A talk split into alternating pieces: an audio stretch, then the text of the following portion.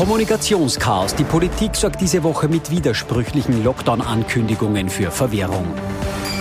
Sozialdemokratie auf der Überholspur. Die SPÖ kann in den Umfragen aufholen. Und Bundesländertour ohne Tour durch die Bundesländer. Sebastian Kurz plant eine Comeback-Tour. Viele Landeshauptleute finden jedoch keine freien Termine. Ich wünsche Ihnen einen angenehmen Sonntagabend. Freue mich, dass ich Sie heute Abend wieder begrüßen darf zu unserem politischen Wochenrückblick. Mit dabei unser Politikexperte Thomas Hofer. Schönen guten Abend. Schönen guten Abend, Herr Knapp. Und unser Meinungsforscher Peter Hayek. Auch Ihnen einen schönen Sonntagabend. Recht herzlich willkommen. Hallo. Also, seit heute zu Mittag ist es fix. In gut eineinhalb Stunden startet der Lockdown für alle Ungeimpften in Österreich. Diese Entscheidung war ja in den letzten Tagen schon abzusehen. Aber wie war denn die Performance der Regierung bei der Corona-Krisenpolitik? Ich würde sagen, im besten Fall chaotisch.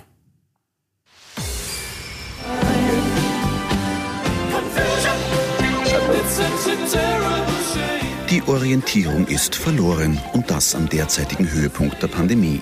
Chaos in der Krise, nicht nur in den beiden Problembundesländern Salzburg und Oberösterreich. Am Mittwochabend schließt der oberösterreichische Landeshauptmann Thomas Stelzer einen Lockdown für ungeimpfte noch dezidiert aus, um nur einen Tag später eine Kehrtwende zu machen. Stelzers Begründung für diesen Sinneswandel? Bei uns war es so, das war genau der Tag, wo die, Schulprü äh, die Schultestungen an einem Tag dazukommen. Die Hoffnung hat bestanden, das war dadurch ein Ausreißer. Als wir dann gesehen haben, dass es am nächsten Tag wiederum so hoch war, da war klar, wir können da jetzt nicht warten. In Salzburg, dem Problembundesland Nummer zwei, steht Landeshauptmann Wilfried Haslauer am Mittwoch ebenso auf der Bremse, was schärfere Maßnahmen betrifft. Dafür gibt er Gas bei einem Angriff gegen Virologen. Mir ist klar, dass die Virologen sagen, ich übertreibe jetzt ein bisschen, ja, am liebsten wäre mir, wenn jeder einzelne Salzburger und Österreicher in ein Zimmer eingesperrt ist, weil da kann er sich nicht anstecken und er kann niemanden infizieren. Er wird halt dann leider aus Depression sterben oder verhungern oder verdursten. Doch auch plumpe Polemik kann einen Lockdown für Ungeimpfte in Oberösterreich und Salzburg nicht aufhalten. Der wird nämlich am Freitag beschlossen. Das chaotische Krisenmanagement geht aber weiter. Um 12 Uhr kündigt der Bundeskanzler folgende Verschärfung an. Das Ziel ist ganz klar, dass wir diesen Sonntag grünes Licht geben für bundesweiten Lockdown für Ungeimpfte.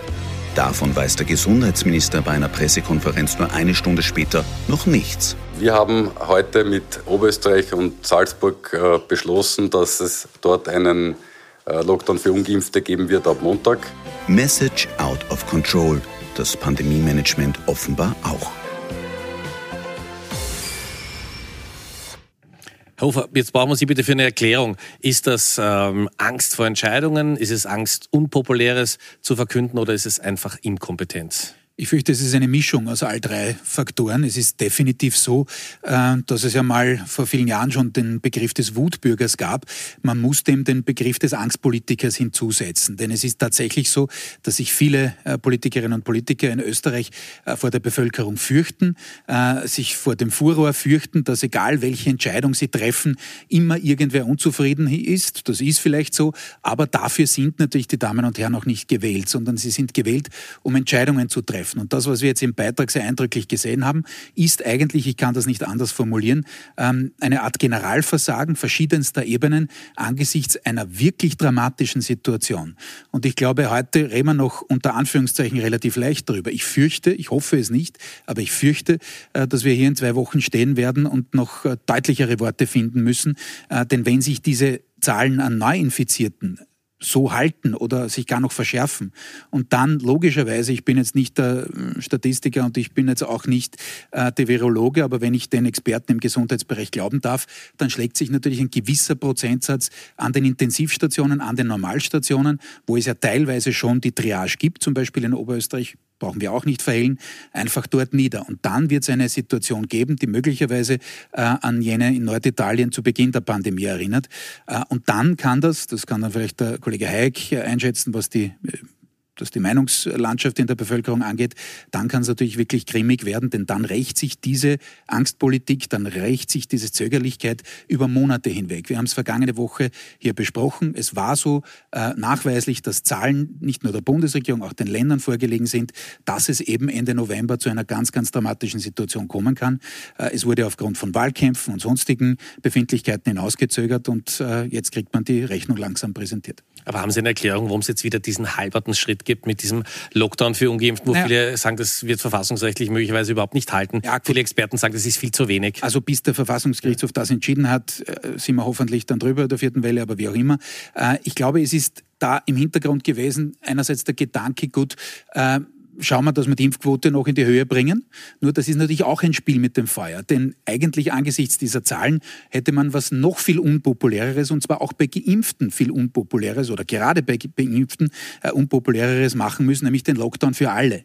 Ähm, das wäre dann sozusagen die Vollbremsung gewesen, äh, wo man versucht, versuchen hätte können, das jetzt wieder runterzukriegen. Äh, denn wirklich der Unterschied zwischen 2G vor kurzem eingeführt und dem Lockdown für Ungeimpfte, äh, abgesehen davon, wie man den kontrolliert, nicht, ist mehr als offen, ähm, der ist wahrscheinlich nicht so rasend groß. Also insofern, ja, Sie haben recht, auch hier wieder die Furcht, äh, auch hier wieder sozusagen die Angst, dass man dass es dann von allen Seiten abbekommt und die Geimpften, sozusagen die Immunisierten hergehen und das Geimpfte aufgeht und sie sagen, bitte schön, äh, warum haben wir uns jetzt eigentlich impfen lassen? Nicht? Also da sieht man, wie sehr die Politik eigentlich äh, Getriebene der aktuellen Ereignisse ist. Was für viele absolut unverständlich war, war der Auftritt des Salzburger Landeshauptmanns Wilfried Hasler. Das schauen wir uns nochmal an. Mir ist klar, dass die Virologen sagen, ich übertreibe jetzt ein bisschen, ja, am liebsten wäre mir, wenn jeder einzelne Salzburger und Österreicher in ein Zimmer eingesperrt ist, weil da kann er sich nicht anstecken und er kann niemanden infizieren. Er wird halt dann leider äh, aus Depression sterben oder verhungern oder verdursten. Herr Wilfried Hasler, erfahrener, gestandener Politiker. Doch überraschend, diese Aussage. Naja, ähm, es kam wirklich wahrscheinlich ungeschickt darüber, als es, äh, ähm, als es eigentlich sagen wollte. Das hat am nächsten Tag auch gesagt. Ja, ja, ja, ja. Das, das, Problem ist natürlich, ähm, Wilfried Haslauer ist ein, ein, wie Sie richtig gesagt haben, ein gestandener Politiker, gilt aber eher als eher spröde. Und das heißt, wenn ich denn jetzt schon erklären muss, dass das, was jetzt kommt, eigentlich nicht so ernst gemeint ist, geht es meistens schon in, in, in, die falsche Richtung.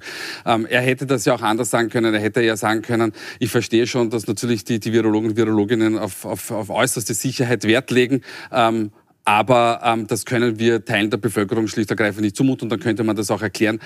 Dann hätte er auch die Chance gehabt, sich selbst zu erklären, warum, warum denn er diese oder jene Position einnimmt. Und diese, diese Chance hat er ausgelassen. Und wie gesagt, jetzt ist der, der Schuss natürlich nach hinten losgegangen.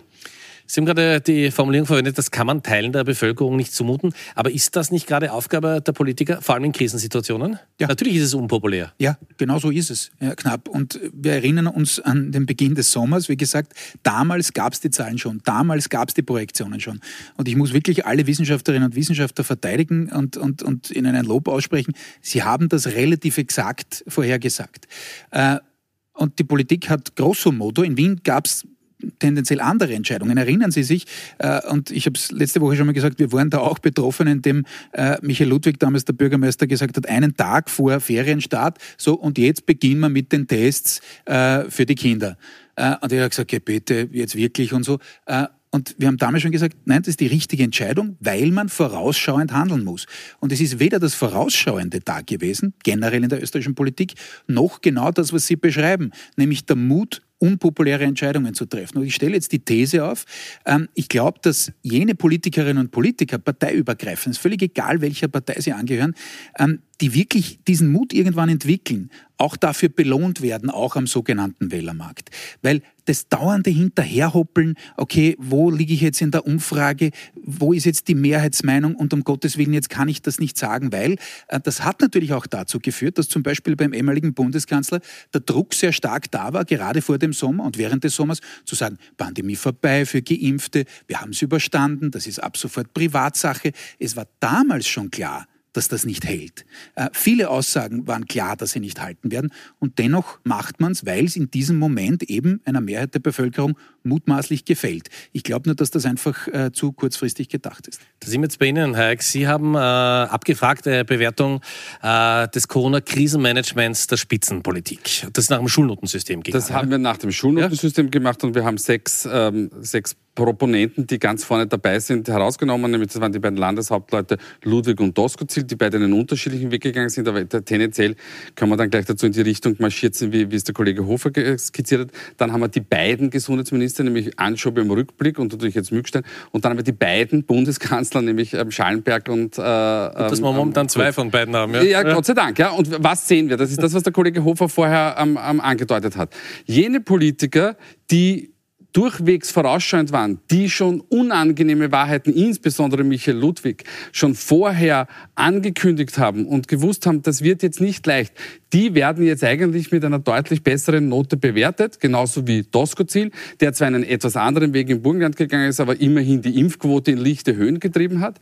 Ähm, Anschober, das klassische österreichische Phänomen. Ähm, wenn ich mal abgetreten bin, ich sage nicht gestorben, aber wenn ich mal abgetreten bin, dann werde ich, dann habe ich eine gute Nachrede. Das gilt aber für Sebastian Kurz nicht. Das gilt für Sebastian Kurz nicht. Nein, ähm, er hat tatsächlich ähm, die, die, die schlechtesten Werte. Das ist äh, natürlich neben seiner Problemstellung, dass er eben der zurückgetretene Bundeskanzler ist, aus eben den bekannten Gründen, wird jetzt seine Politik im Nachhinein auch nicht gut bewertet. Und Mückstein Detto. Das Auffallende ist, dass Schallenberg, Mückstein und Kurz nur mehr in den eigenen Wählerschaften punkten, währenddessen ähm, Ludwig, Doskozil äh, und, und Anschober auch über die eigenen originären Wählerschaften hinausstrahlen. Das war Qualität von Sebastian Kurz lange, ne? Vollkommen, ja, aber das ist jetzt wirklich, jetzt muss man ehrlich sagen, das ist wirklich schon länger her mittlerweile, also Höhepunkt am ähm, ähm, Pandemie zu Beginn.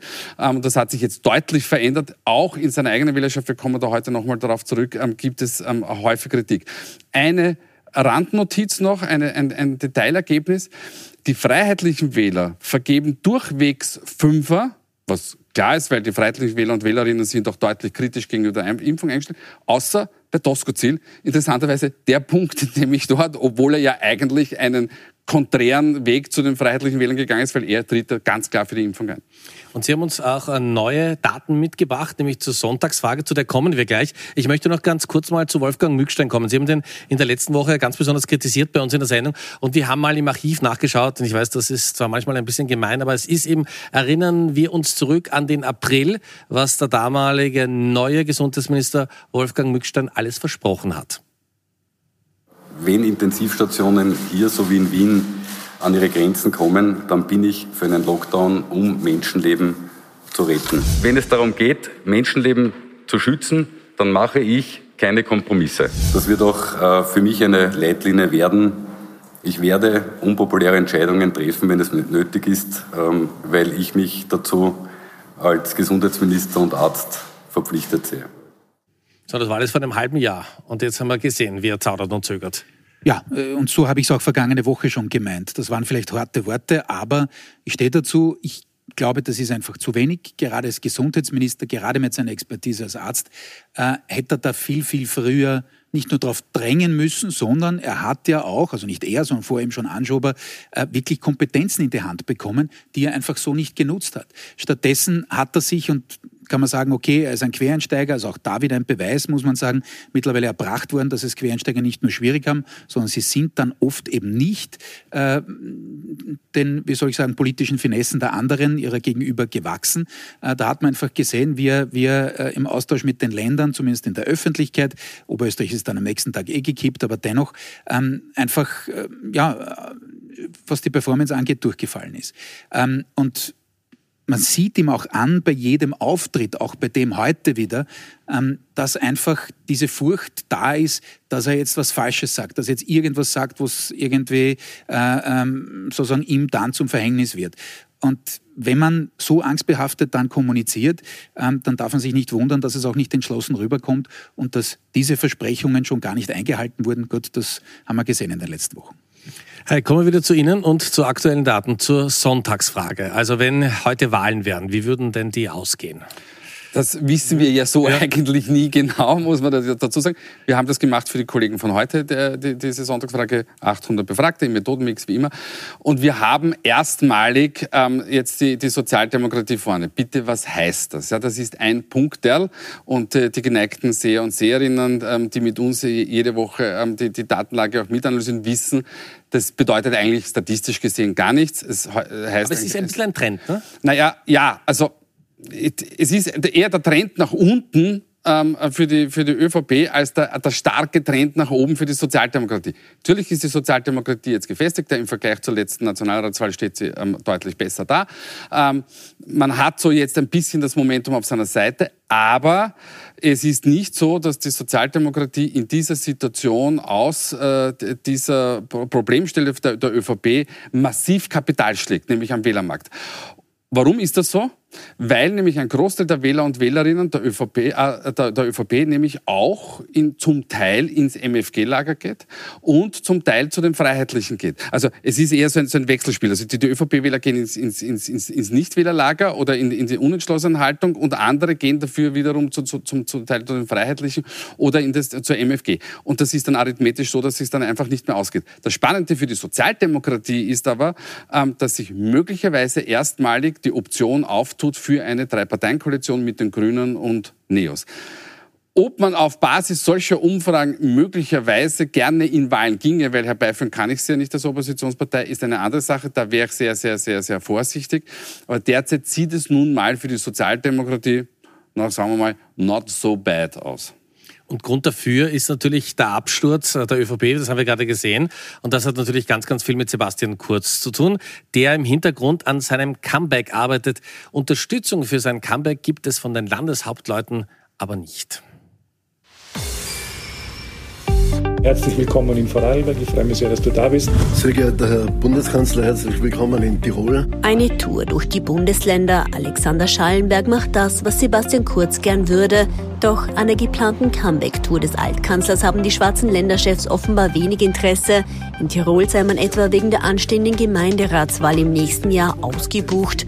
Dafür rückt ÖVP-Vize-Clubchef August Wöginger am Mittwoch aus, um die Vorwürfe gegen Kurz als Missverständnis darzustellen. Anders als von der Staatsanwaltschaft vermutet, gehe es etwa in diesem Chat gar nicht um Umfragen.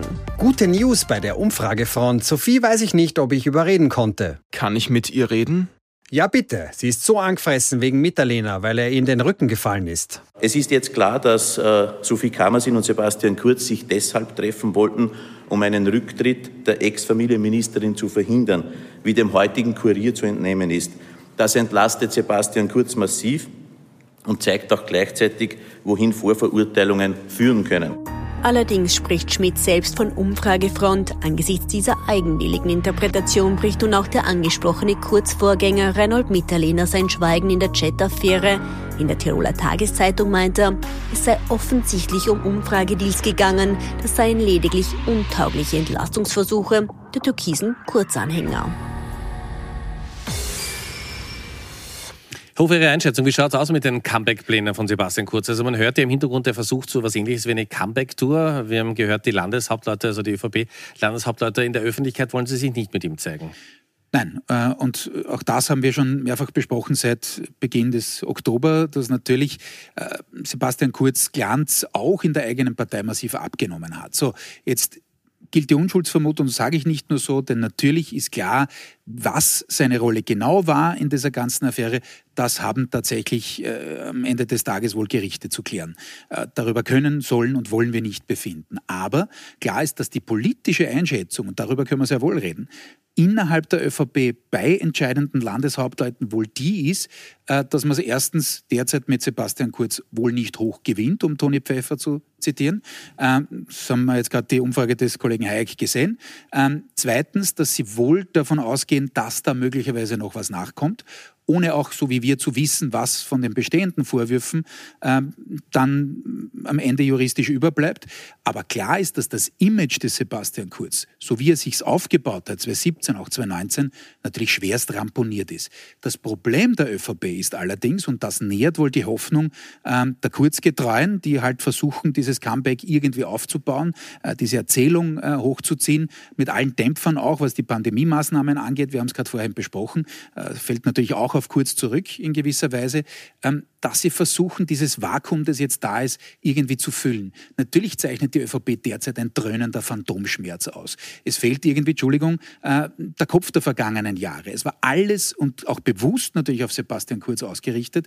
Äh, ich möchte jetzt niemandem zu nahe treten, aber natürlich sind auch gewisse Ministerinnen und Minister ausgewählt worden nach dem einzigen Prinzip Loyalität und nicht aufgrund einer großen eigenständigen politischen Persönlichkeit. Äh, und so schaut die ÖVP halt jetzt auch aus. So muss man es einfach sagen. Und es ist einfach dieses Vakuum da. Äh, kurz gefasst muss man einfach sagen, die ÖVP kann mit Sebastian Kurz wohl kaum, weil man nicht weiß, wie das ausgeht. Selbst wenn er antreten würde, selbst wenn er irgendwie mit äh, ein paar Tricks und Finessen noch einmal eine relative Mehrheit, eine knappe hinkriegen würde, ist jetzt zu bezweifeln. Aber selbst sagen wir es sei, wer macht ihn denn dann zum Kanzler? Und diese Machtfrage, ja, stellen sich natürlich viele in der ÖVP, gerade die Landeshauptleute, und die haben schon einmal entschieden, nämlich im Oktober, dass sie eben diese Konstellation nicht weiterführen wollen mit Kurz, eben weil sie den Machterhalt äh, jedenfalls bevorzugen. Herr Quinn, Sie sagen auch, die Zeit spricht nicht für kurz und läuft nicht für kurz, weil umso länger Alexander Schallenberg in der Rolle des Kanzlers ist, umso schwerer wird es für kurz zurückzukehren, oder? Äh, ja, aber. Das ist auch ein Gewöhnheitseffekt einfach. Ja, na, natürlich. Ne? Also je länger er weg ist, desto, desto mehr gewöhnen sich die Menschen natürlich und wir uns alle an, an den Kanzler Schallenberg. Allerdings, wenn die Performance von, von Schallenberg so weiterläuft wie bisher, dann habe ich dann so meine Zweifel, ob das dann so, so, so toll wäre. Aber für Kurz ist es natürlich wahnsinnig schwer. Und wir haben ja ähm, auch, auch für die Kollegen von heute ähm, befragt, ähm, ob denn Sebastian Kurz zurückkehren soll. Und das werden wir jetzt gleich im Insert sehen. Also wir haben 8 Prozent in der österreichischen Bevölkerung, die sagen, ja, also bitte sofort. Und dann haben wir weitere, ein, ein, weiteres Viertel mehr oder weniger, das sagt, na ja, ähm, wenn denn alle Vorwürfe geklärt sind, dann kann man sich das schon vorstellen, dass er wieder zurückkommt. Ähm, das Problem ist nur, dass bis diese Vorwürfe alle geklärt sind, wird doch einiges an Zeit ins Land ziehen. Der Großteil der Bevölkerung sagt eigentlich, nein, danke, wir brauchen Sebastian Kurz nicht mehr. Das ist natürlich nicht die ÖVP-Wählerschaft, aber auch die ÖVP-Wählerschaft ist sehr, sehr kritisch. Ich glaube, jene ÖVP-Wähler, die sagen, er soll sofort zurückkommen, sind auch gerade einmal 12 Prozent. Also das heißt, das, was der Kollege Hofer gesagt hat, mehr oder weniger, der Lack ist ab. Ähm, das ist halt nun einmal so und das wird für ihn ganz, ganz schwer, ähm, wieder hier einen, diesen, diesen Nimbus des neuen neuen aufzubauen. Möglicherweise hat er eine andere Erzählung, also nicht mehr die alte Erzählung, äh, Politik neuen Stils, vielleicht hat er eine andere Erzählung. Äh, ich wage das zu bezweifeln. Wir werden sehen. Wer momentan eine Erzählung hat, die sehr, sehr gut funktioniert, ist jemand, der sich als Krisenmanager positioniert hat, und zwar der Wiener Bürgermeister Michael Ludwig. Ja, so ist es. Und ich wollte gerade da fortsetzen beim Kollegen Hayek, denn eines ist auch vollkommen klar. Natürlich lebt immer alles vom Vergleich. Und warum? Gibt einen Grund, warum die SPÖ derzeit nur hauchdünn vorn ist oder auf Augenhöhe ist, weil einfach auch andere Parteien, abgesehen von der ÖVP, jetzt nicht sozusagen die dominante andere Lösung an der Spitze haben. Äh, also der jeweiligen Bundespartei. Und deswegen gibt es eben diese Spekulationen, wir haben vergangene Woche darüber geredet, gerade in der SPÖ zu sagen, äh, okay, wer könnte denn da jetzt besser performen? Und es ist tatsächlich eine gewisse Wahrscheinlichkeit da, dass wenn da jemand andere, wie zum Beispiel Ludwig, ob er das möchte, ist eine zweite Frage, weiß ich nicht, äh, muss man selber fragen, aber dass da natürlich ein deutlicherer Sprung nach oben möglich wäre. Denn es sind viele, Kollege Hayek hat es angedeutet, es sind einfach viele Wählerinnen und Wähler, aus meiner Sicht nachvollziehbarerweise derzeit im Wartesaal und sagen, was soll ich jetzt machen während Nationalratswahlen. Sie stehen jetzt nicht unmittelbar vor der Tür, schauen wir mal, wie lange es wirklich dauert. Kann auch schneller passieren natürlich. Ähm, Frage ist immer, welche Alternativen bieten sich da? Und insofern, ja, äh, wäre natürlich auch die SPÖ gut beraten, sich da jetzt die Frage schon langsam zu stellen, mit wem man da als Kanzlerkandidat, querstrich ihn, in die nächste Wahl gehen will. Und damit schließt sich der Kreis eigentlich wieder, dass auch unpopuläre Entscheidungen auf keinen Fall unpopulär machen, ne? wie wir sehen. Ganz genau so ist es. Und da brauchen wir in der Geschichte, die Zeit haben wir jetzt nicht mehr, gibt es zahlreiche Beispiele dafür, dass sich solche Investitionen in die eigene Glaubwürdigkeit schon auszahlen. Aber wir haben es ganz luxuriös. Wir haben knapp zwei Minuten für die Top und Flops am Ende der Sendung. Wer ist in dieser Woche besonders positiv aufgefallen und wer hätte es durchaus besser machen können? Genießen wir den Luxus, schauen wir es uns an. So, Bitte schön. Ich darf mal beginnen. Ja, Sie haben Ähm, sonst immer nur die letzten 30 Sekunden Sendung. Ich werde auch nicht viel länger brauchen. Ähm, der, der Top der Woche ist für mich Peter Klimek, Komplexitätsforscher, der endlich einmal ähm, ähm, Klartext gesprochen hat, ähm, nämlich über das Verhältnis Wissenschaft und Politik. Es gibt auch äh, le- leider Gottes eine neue Eurobarometer-Studie, die die österreichische Bevölkerung im Vergleich mit anderen europäischen Bevölkerungen als, als deutlich, sagen wir es mal so, wissenschaftskritischer ausweist. Ich glaube, wir aber haben hier in, in, in Österreich wirklich einen Aufholbedarf, dass wir dieses, dieses Verhältnis wieder ordnen. Ähm, Flop der Woche ist für mich schlicht und ergreifend, ich habe übrigens auch an, an Wilfried Haslein gedacht, aber ist die, die, die österreichische Politik eigentlich im Großen und Ganzen, es ist egal, ob das Hasler ist, ob das, ob das äh, Stelzer war, ähm, ob das Schallenberg, Mückstein, äh, wir müssen leider Gottes diese Woche eine fünf den führenden österreichischen Politikerinnen geben. Ich könnte jetzt über einen Volet, ja, Ja. Äh, Ich- ich wollte gerade sagen, nein, Lernerfolg, wenn er sagt, er macht's weil kurz. Bei mir ist es genauso, äh, ist genau umgekehrt. Äh, ich schließe mich dem zu 100 Prozent an. Ich hätte es genauso entscheiden können. Ich habe es umgedreht. Haslauer stellvertretend für die Politik, wenn Sie so wollen. Ähm, mich hat es gewundert, dass er das so gemacht hat. Er ist ein, an sich einer der Besonnenen. Äh, insofern eine negative Überraschung, aber so geht das einfach nicht. Und die Politik insgesamt, wir haben es besprochen, äh, Flop der Woche, Top der Woche, die Wissenschaftlerinnen und Wissenschaftler, äh, stellvertretend gern der Herr Klimek, der das hervorragend gemacht hat, weil sie wirklich und werden auch nicht immer alle richtig gelegen sein. Aber es ist das Bemühen da, es ist, es ist einfach die Faktenorientierung da. äh, Und ich glaube, dass äh, sie uns da schon ein Stück weitergebracht haben, äh, auch wenn, wie gesagt, die Politik dem nicht immer entsprochen hat. Und wie wir selbst erlebt haben, es war kein Problem für Niki Popper damals zu sagen, da haben wir uns halt verrechnet. Ne? Also das, ist genau. absolute Größe. Deswegen ja. hat er auch schon Top der Woche bekommen, Fehler einzugestehen. Das kriegen die meisten Politikerinnen und Politiker auch nicht hin. Das war's für heute. Ich darf mich bei Ihnen fürs Zuschauen bedanken. Ich wünsche Ihnen eine angenehme Woche. Jetzt gibt es nochmal die wichtigsten Meldungen des Tages im Überblick bei meinem Kollegen Wolfgang Schiefer. Kommen Sie gut durch die Woche und wir sehen uns nächsten Sonntagabend wieder. Dankeschön fürs Zuschauen.